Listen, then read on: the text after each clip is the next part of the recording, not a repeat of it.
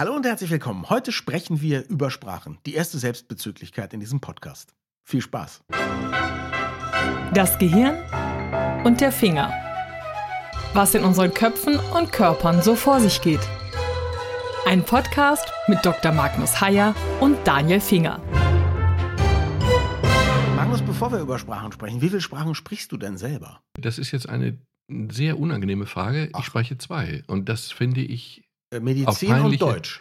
Auf peinlich, weil ich spreche drei. Deutsch, Englisch, Medizinisch. Okay. Ich finde das überhaupt nicht peinlich. Peinlich finde ich das nicht, weil ich kann nicht mal Deutsch richtig sprechen, wie man hört. Also, ich spreche Deutsch und ich spreche Englisch. Und dann kannst du aber, weil du bist ja weit gereist, du kannst bestimmt ein paar Brocken auf vielen Sprachen und in der Kneipe bestellen und so, nehme ich mal an. Ja, ja, oder? gut, das geht dann einigermaßen. Aber Du schämst dich auch, dass du nicht mehr Sprachen ja, Ich das auch. klingt jetzt, das klingt jetzt, das klingt jetzt irgendwie so, so, das klingt irgendwie doof, ne? Aber Aber wenn's wahr doch, eigentlich schäme ich mich dafür, äh, damals nicht Französisch weitergemacht zu haben, weil man sollte, glaube ich, also zwei Fremdsprachen oder drei wäre schon schön. Zumal ja die vierte, fünfte leichter lernbar ist als die erste und zweite. Ist es bei dir mit dem Englischen so weit? Weil Englisch liebe ich wirklich. Da muss ich zu meiner Verteidigung wenigstens sagen, wenn ich auch in allen anderen Sprachen geschlammt habe, Englisch, das habe ich richtig gemacht. Ich kann Englisch lesen wie Deutsch. Leider nicht ganz sprechen. Ich kann Englisch schreiben wie Deutsch, was mich erstaunt. Mhm. Vielleicht schreibe ich aber nicht so gut auf Mhm. Deutsch, aber ich kann eben wirklich komplexe Sachen auch gut schreiben. Und ich denke streckenweise auf Englisch, wenn ich richtig drin bin. Natürlich nicht, wenn ich hin und her übersetzen muss. Das Ja, ist klar. furchtbar. ne? Ja, aber ja, wenn ich jetzt die ganze Zeit im englischen Kosmos lebe oder so,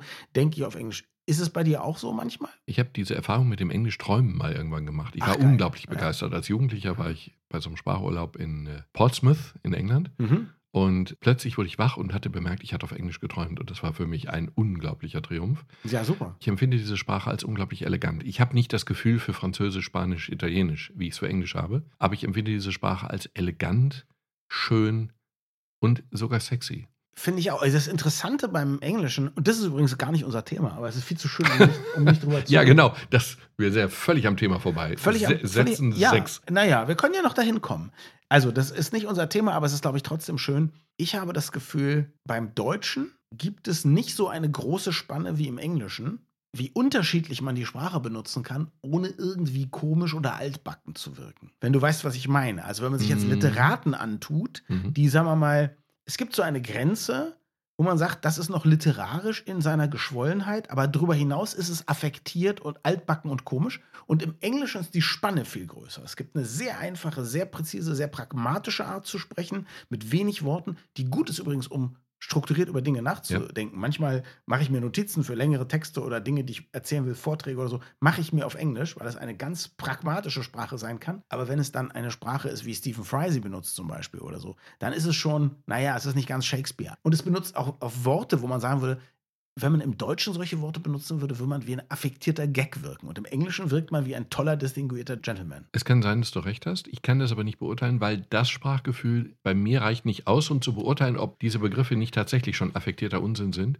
oder noch als elegante Mhm. Formulierungen durchgehen. Dann lass es dir von mir einfach gesagt sein. Nee, nee, ich, ja, bin, ich bin voller Vertrauen. Aber im Englischen, also ich empfinde die Sprache als ausgesprochen elegant. Und ich habe eine Freundin, die genau dieses Stiff Lip Englisch spricht. Stiff Upper Lip. Stiff Ja. Upper Lip Englisch spricht. Und es macht einfach unglaublich Spaß, ihr zuzuhören. Es macht ihr definitiv keinen Spaß, mir auf Englisch zuzuhören. Aber umgekehrt ist das so. Ich habe jetzt für dich und für alle anderen, die Englisch gerne mögen und auch, naja, entweder der Sound reicht oder ihr versteht es schon recht gut. Stephen Fry hat für die BBC zwei Podcasts gemacht, die jetzt in einem Kanal abgelegt sind. Das ist so ein bisschen das Verrückte. Also der Kanal heißt Seven Deadly Sins, die sieben Todsünden. Da setzt er sich eben auch mit diesen Todsünden auseinander. Das ist eine gute Podcast-Reihe mit wunderschöner Sprache. Aber im gleichen Kanal ist noch die ältere Reihe und die hieß Great Leap Years, also große Jahre der Sprünge sozusagen. Da geht es um Erfindungen, die die gesamte Menschheitsgeschichte auf den Kopf gestellt haben, unter anderem der Buchdruck von Gutenberg und so Mhm. weiter und so fort. Und das ist nicht nur sehr gut, das ist sprachlich und inhaltlich, inhaltlich so brillant, dass ich das immer mal wieder höre. Und das kann ich also wirklich allen, auch dir, nur empfehlen, sich das unbedingt mal anzuhören.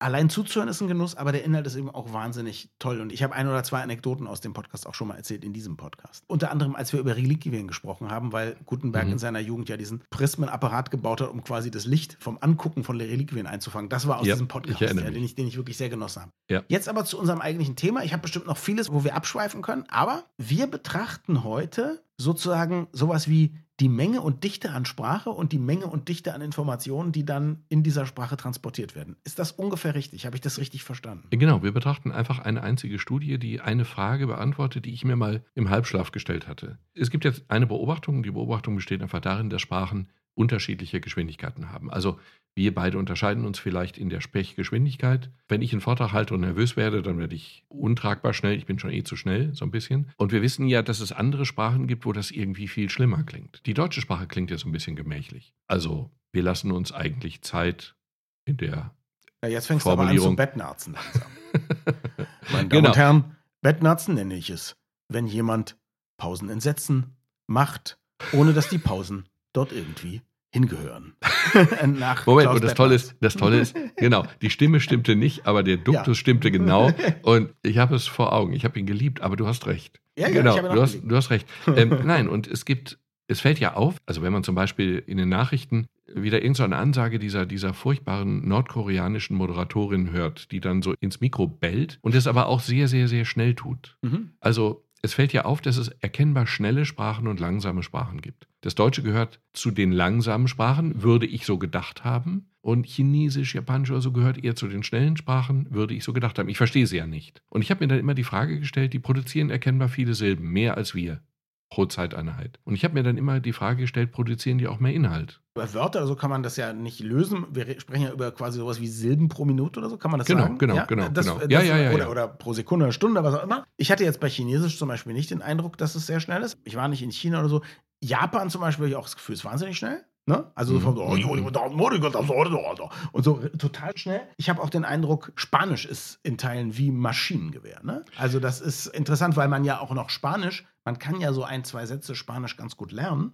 Mhm. Auch die Grammatik ist ja nun Ja, nicht so ja. kompliziert, dass es überhaupt nicht geht. Aber wenn man dann eben diesen einen oder zweiten Satz gesagt hat und ein Spanier antwortet oder ein Südamerikaner, dann ist das ja ein Dauerfeuer, das kriegt man nicht dekodiert. Ja, ich möchte jetzt anerkennend sagen, dass Daniel nicht auf meinen Zettel geguckt hat, auf dem folgende Begriffe in folgender Reihenfolge Ich stehen. sehe es, wenn auch übrigens auf dem Kopf, also ich kann es Ja, nicht genau, lesen. genau, genau. ja. Und ich hatte mir aufgeschrieben, also folgend der Studie, dass die schnellste Sprache, die schnellste der untersuchten Sprachen, also in dieser Studie haben sie 17 Sprachen, aus denen kein Mensch kann sagen, wie viele es gibt, aber man spricht so von 7000 plus minus. Wow, ja. Grobe, ab wann ist eine Sprache eine Sprache und kein Dialekt mehr, wie auch immer. Die haben 17 Sprachen untersucht und unter diesen 17 Sprachen, verschiedenster Sprachfamilien, Kontinente, wie auch immer, war tatsächlich Japanisch die schnellste mit acht Silben pro Sekunde. Das nehmen wir Wow. jetzt, genau. Und danach kamen in der genannten Reihenfolge Spanisch, Italienisch, Baskisch, Finnisch. Mhm. Deutsch ist sehr weit hinten, also im hinteren Mittelfeld, also eigentlich recht abgeschlagen. Mandarin, Chinesisch Mhm. übrigens auch Mhm. und Thailändisch auch. Sehr langsame Mhm. Sprachen. Mhm. So, insofern war deine intuitive Deutung richtig. Mhm. Japanisch, jawohl, Spanisch auch. Das sind sehr schnelle Sprachen und die anderen sind dann graduell, aber eben deutlich langsamer. Also die Frage, die wir aufgeworfen haben, mehr oder weniger, ist ja, wenn es mehr Silbendichte gibt, gibt es auch mehr Informationsdichte. Genau. Das hängt ja davon ab, wie viele Silben quasi Informationen transportieren tatsächlich, oder? Nehme ich an. Also wenn genau. ich jetzt Wie wenn- viel wenn Information transportiert eigentlich eine Silbe oder zwei? Genau, wenn dann würden wir jetzt eine Sprache designen, wo wir sagen, Ja. jedes Wort hat maximal eine Silbe und wir lassen alle Füllwörter weg und wir lassen auch ganz viele Präpositionen weg und so weiter, nur so viel gerade nötig, Ja. um die Sachen zu verstehen. Und wir würden üben, sie schnell zu sprechen, hätten wir eine Blitzsprache. Da würde ich ja denken, dass man wahrscheinlich dreimal mehr Informationen als im Deutschen unterbringen könnte. Vermutlich. Genau. Und genau das wird nicht funktionieren, dazu kommen wir. Oh, interessant. Okay. Genau das wird nicht Das funktionieren. heißt, die Sprachen, die wir Warum? haben, sind auch nicht so. Nein, die sind auch nicht so. Jetzt gibt es einen ersten interessanten Zusammenhang. Also wir haben jetzt schnelle Sprachen und langsame Sprachen. Okay, jetzt haben wir interessanterweise in den schnellen Sprachen relativ wenig unterschiedliche Silben oder unterschiedliche Laute. Ja? Ja, Wenige. Weil man sie wahrscheinlich sonst auch gar nicht so schnell sprechen könnte, oder? Mm. Vom Zungenwerkzeug, oder? Interessante Überlegung. Wo liegt die Ursache und wo liegt die Wirkung? Ja Erstmal gibt es es gibt ja so Sprechübungen für Schauspieler, eine Apotheke, Petotheke, Pepotheke, Opotheke, Tepotheke, Hapotheke, Epotheke, Kapotheke, Epotheke oder Zungenbrecher. Man weiß ja, wie schwer das ist, wenn man unterschiedlichste Sachen kombiniert. So, also Ursache und Wirkung wage ich jetzt nicht zu unterscheiden. Wurde Okay. in dem Artikel auch. Nein, nein, nein, Ja, aber ja. du hast recht, du hast recht. Aber erstmal ist es so, dass tatsächlich die schnellen Sprachen wie Japanisch wenig verschiedene Lautäußerungsmöglichkeiten haben. Ja. Die sprechen in diesem Zusammenhang im Japanischen von 650 unterschiedlichen Silben. Unterschiedlichen oder Mhm. Lauten. Mhm. Im Englischen dagegen von 7000 unterschiedlichen Silben oder Lauten. Wow. 7000. Das ist also zu- quasi die kleinen phonetischen Unterschiede und, Ja. und so. Ah. So, und jetzt wird ja ein bisschen ein Schuh draus. Mhm. Jetzt ist ja klar, wenn du wenig Material hast, um dich auszudrücken, oder wie auch immer man es formulieren will, dann musst du eigentlich das Material, was du hast, sozusagen mehr benutzen, um differenzierte Dinge zu sagen, als wenn du eine sehr differenzierte Silbensprache zur Verfügung hast. Du hast mich nur noch nicht überzeugt, dass wir diese andere Sprache nicht designen könnten, weil wir könnten Moment, ja Moment. 7000 Laute nehmen und denen Nein, habe ich ne? völlig richtig. Okay. ich zu diese, in diesem Moment habe ich das noch nicht. Okay. Aber es fällt etwas total Interessantes auf. Die sind noch einen Schritt weiter gegangen Mhm. und die haben dann versucht zu untersuchen, wie viel Informationen übermittelst du denn pro Zeiteinheit. Der schnell sprechende Japaner und der sehr entspannt sprechende Deutsche und der Mhm. super entsp- entspannt sprechende Vietnamese. Also entspricht Silben- und Lautdichte auch Informationsdichte. Genau. Ja. Und dann kamen sie auf eine Zahl. Die Zahl verstehen wir beide aber jetzt falsch, weil wir Bits natürlich als eine Computereinheit verstehen. Sofort. Ein Bit ist Ja. eine Computereinheit. Ja. Das meinen die hier nicht. Ich kann nicht genau sagen, Was sie meinen? wofür ein Okay. Bit steht. Ein Bier. genau, unter anderem ein Bier. Also unter Linguisten ist das wohl ein fester Begriff. Mhm, okay. Die Größe ist jetzt auch nicht relevant, aber das Interessante ist, dass sie festgestellt haben, dass eben wir über Sprache 39 Bit pro Sekunde plus minus, keine Frage, aber 39 Bit pro Sekunde transportieren. Mhm. Und zwar interessanterweise unabhängig davon, ob wir Japanisch sprechen, super schnell, oder Finnisch, bisschen schnell, Deutsch, mittellangsam oder Vietnamesisch ganz langsam. Mhm. Das heißt, die Sprachen transportieren pro Zeit eine ähnliche oder die gleiche Inhaltsmenge. Mhm. Jetzt ist es natürlich die Frage, hat sich die Sprache dahingehend entwickelt, dass sie, aber es gibt keine Sprache, die super schnell wäre. Deine Supersprache gibt es im normalen Leben nicht. Also ich glaube ja, wir könnten sie wahrscheinlich kreieren. Es wäre natürlich mühsam, sie zu lernen, auch in einer hohen Geschwindigkeit zu sprechen. Ich kann mir aber vorstellen, dass es natürlich einen ganz entscheidenden Faktor gibt. Bei der Gestaltung ist ja schwierig, weil sich sowas ja entwickelt. Also es ist ja selten, dass jemand eine Sprache auf dem Reißbrett plant, wie Tolkien seine Elfen- und Zwergensprachen oder Esperanto ist, glaube ich, erfunden worden, damit man es Und einfach macht. und ich so, ne? verweise auf die Klingonen bei Raumschiff Enterprise. Und die Klingonen, und wir alle wissen, Shakespeare ist nur dann gut, wenn man ihn im klingonischen Original gelesen hat, wie es in einem der Filme heißt von Star Trek. Aber es, es gibt natürlich so, Sprache ist ja folgendes. Wir wollen ja nicht nur reden in hoher Geschwindigkeit und nicht nur Informationen durchbringen, die ein anderer dann in großer Mühe mit hoher Konzentration wieder dekodiert, sondern es gibt ja, glaube ich, auch eine wahrscheinliche maximale Informationsdichte, die für unsere Hirne angenehm ist, um sie zu verstehen, darüber nachzudenken und darauf zu reagieren. Und das vermute ich wird sowas sein wie in der Anthropologie sagt man immer, äh, glaube ich, eine anthropologische Konstante. Also etwas, was bei allen ist- Menschen gleich ist. Ne? Eben. Und Ja. das ist genau der springende Punkt. Ah ja. Es kann kein Zufall sein, ja. dass diese untersuchten 17 Sprachen, das ist nur ein Bruchteil der wirklichen, aber sie haben damit ja nun sehr viele Kulturen und Kontinente abgedeckt. Mhm. Es kann ja kein Zufall sein, dass diese Sprachen sich zwar in der Sprechgeschwindigkeit unterscheiden, erheblich unterscheiden zum Teil, und trotzdem die gleiche Informationsmenge transportieren pro Zeiteinheit. Mhm. Es wäre ja ohne weiteres möglich, theoretisch, auch das Vietnamesische total schnell zu sprechen. Es muss so sein, dass tatsächlich unsere Wahrnehmung der reduzierende Faktor ist. Die Sprache dient der Kommunikation zwischen zwei Wesen und insofern sprechen wir so, dass unser Gegenüber uns versteht. Und insofern ist einfach davon auszugehen, dass nicht unser Ohr der limitierende Faktor ist. Also im Ohr, da kriegen wir schon viele Informationen durch und wahrscheinlich noch nicht mal die Hörende. Aber dass die Verarbeitung der Informationen, die inhaltliche Verarbeitung in höheren Hirnregionen einfach mit dieser Geschwindigkeit kommod zurechtkommt. Und das wird wahrscheinlich die Ursache sein. Insofern kann man die Sprache, deine Wunschsprache, deine effektive Sprache, kann man entwickeln, aber ob sie bei deinem Gegenüber ankommt und ob dein Gegenüber es will, dass sie so ankommt, das ist eine andere Frage. Ich finde es übrigens ganz interessant. Du hast ja gesagt, Mensch, wir wissen nicht genau, was Bit ist. Nächstes Mal könnten wir vorher meine Cousine anrufen, Birgit Gerlach, eine ausgewiesene Linguistin, die, Okay. wenn sie nicht gerade in der Weltgeschichte umherreist, um anderen Leuten schöne Orte zu zeigen, das ist nämlich ihr Hauptberuf heutzutage, tolle Bücher schreibt und Mhm. die, wenn sie zu Hause wäre, gar nicht so weit von hier in Mönchengladbach nämlich wohnt. Wir sind ja in Castrop-Rauxel. Also das kriegen wir mit dem Bit auch noch raus.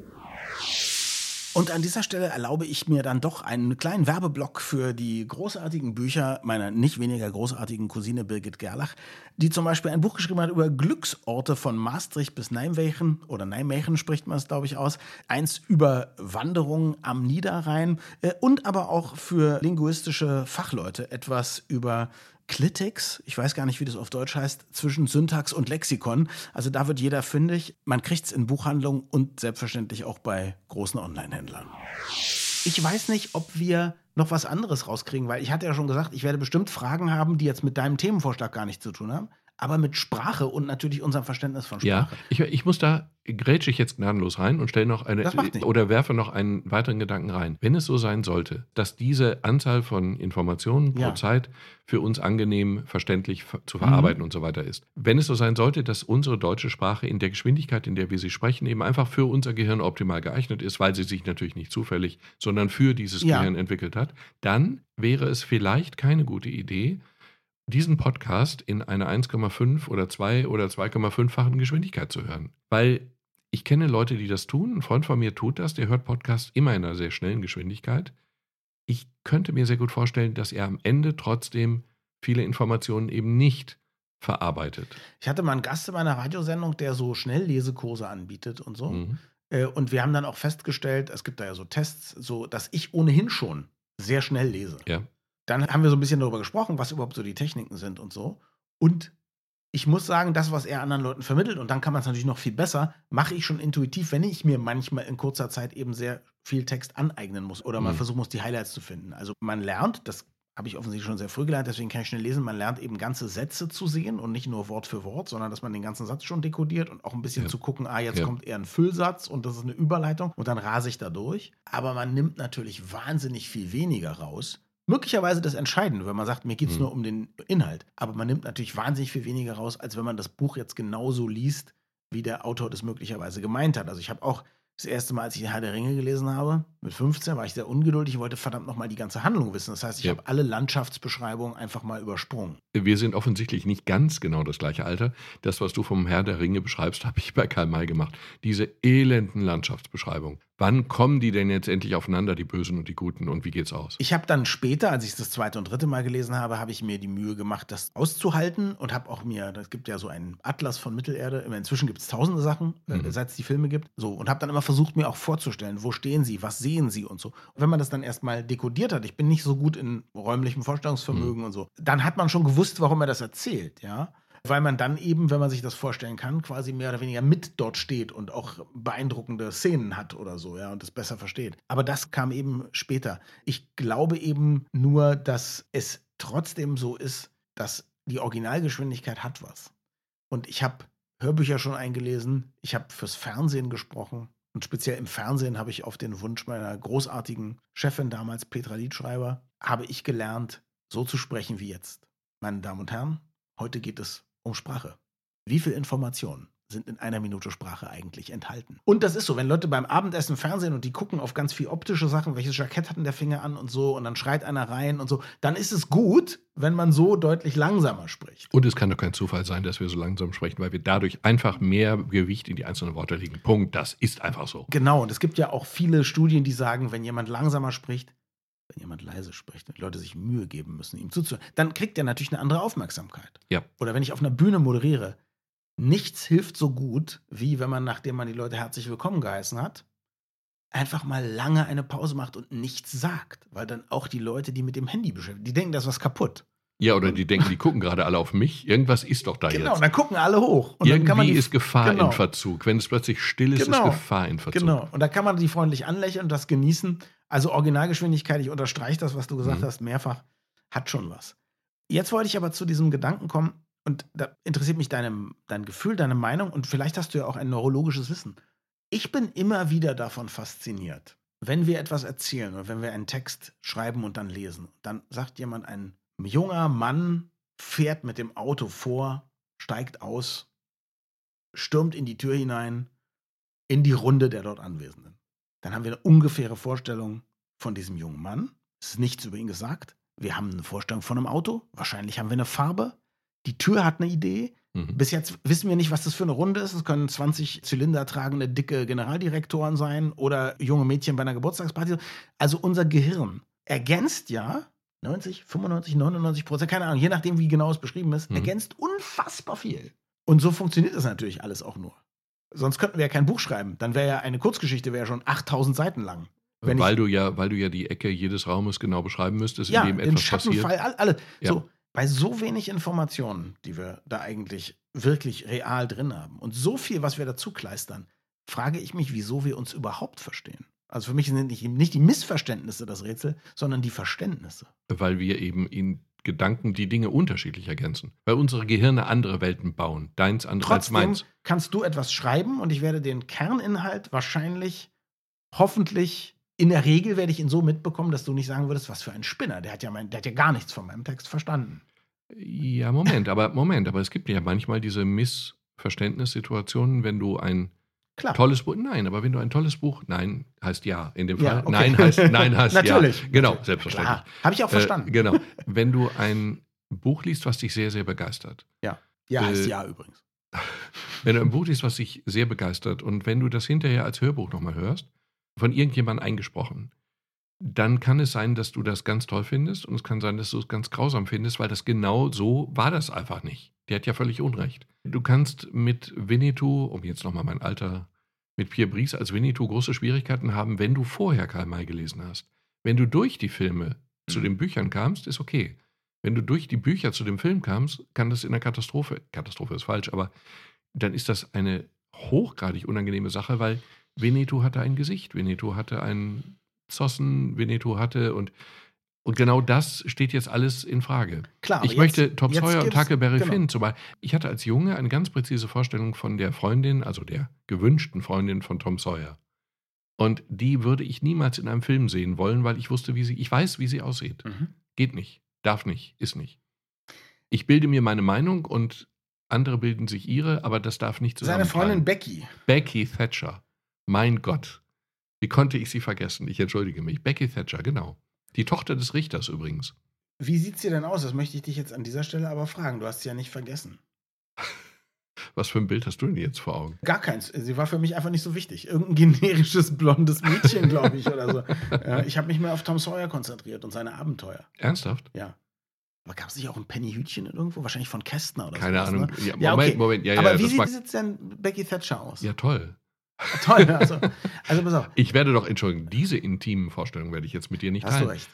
Du hast jetzt aber gesprochen natürlich von jemand anders dekodiert etwas. Und ich meine jetzt Mhm. noch viel mehr, ich bin jetzt Mark Twain und schreibe dieses Buch und du wirst eine Menge davon verstehen, sogar hunderte Jahre später als Schulkind in Deutschland. Und ich bin aber ein Lebemann und Freidenker und so am Ufer des Mississippi. Das, das ist das, was mich Mhm. begeistert. Und zu gucken, wie das eben überhaupt geht, dass wir mit diesen wenigen Informationen Offensichtlich gibt es dann doch genug Gemeinsamkeit im menschlichen Ja, Dasein, dass wir das verstehen. Auch Wenn Mark, Twain, wenn Mark Twain gut ist, und Ja. das war er ganz zweifelsohne, Ja. und dazu müssen wir jetzt nicht zum tausendsten Mal diese Anstreichergeschichte zitieren, die einfach das genialste psychologische Konstrukt meiner Kindheit war. Mhm. Aber bitte, bitte nachlesen. Genau. Also wer die Anstreichergeschichte nicht versteht oder nicht weiß, wie schön Becky Thatcher ist, die Abenteuer von Tom Sawyer und Huckleberry Finn sind wirklich auch im Jahre 2022 immer noch ein ganz großartiges Buch. Genau. Und wenn jemand richtig gut ist wie Mark Twain, dann beschreibt er die Dinge, die für ihn sehr wichtig sind, sehr eindeutig. Und die unwichtigen lässt er weg. Ich gehe nicht davon aus, dass er das Haus von Tom Sawyer groß beschrieben hat. Zumindest kann ich mich nicht erinnern. Dafür hat er die Straße beschrieben, wo die dann immer entlang zum See oder zum Mississippi runtermarschiert sind. Die Welt, die wir drumherum aufbauen, ist nicht das Relevante. Die Mhm. entscheidenden Dinge, die gibt er uns schon vor. Mark Twain und die anderen großen Autoren. Und egal in welcher Sprache sie das tun, die Informationsdichte über Zeit ist gleich. Und das ist kein Zufall. Danke fürs Zuhören und bis zum nächsten Mal. Wir freuen uns immer über Feedback an mail.gehirnfinger.de.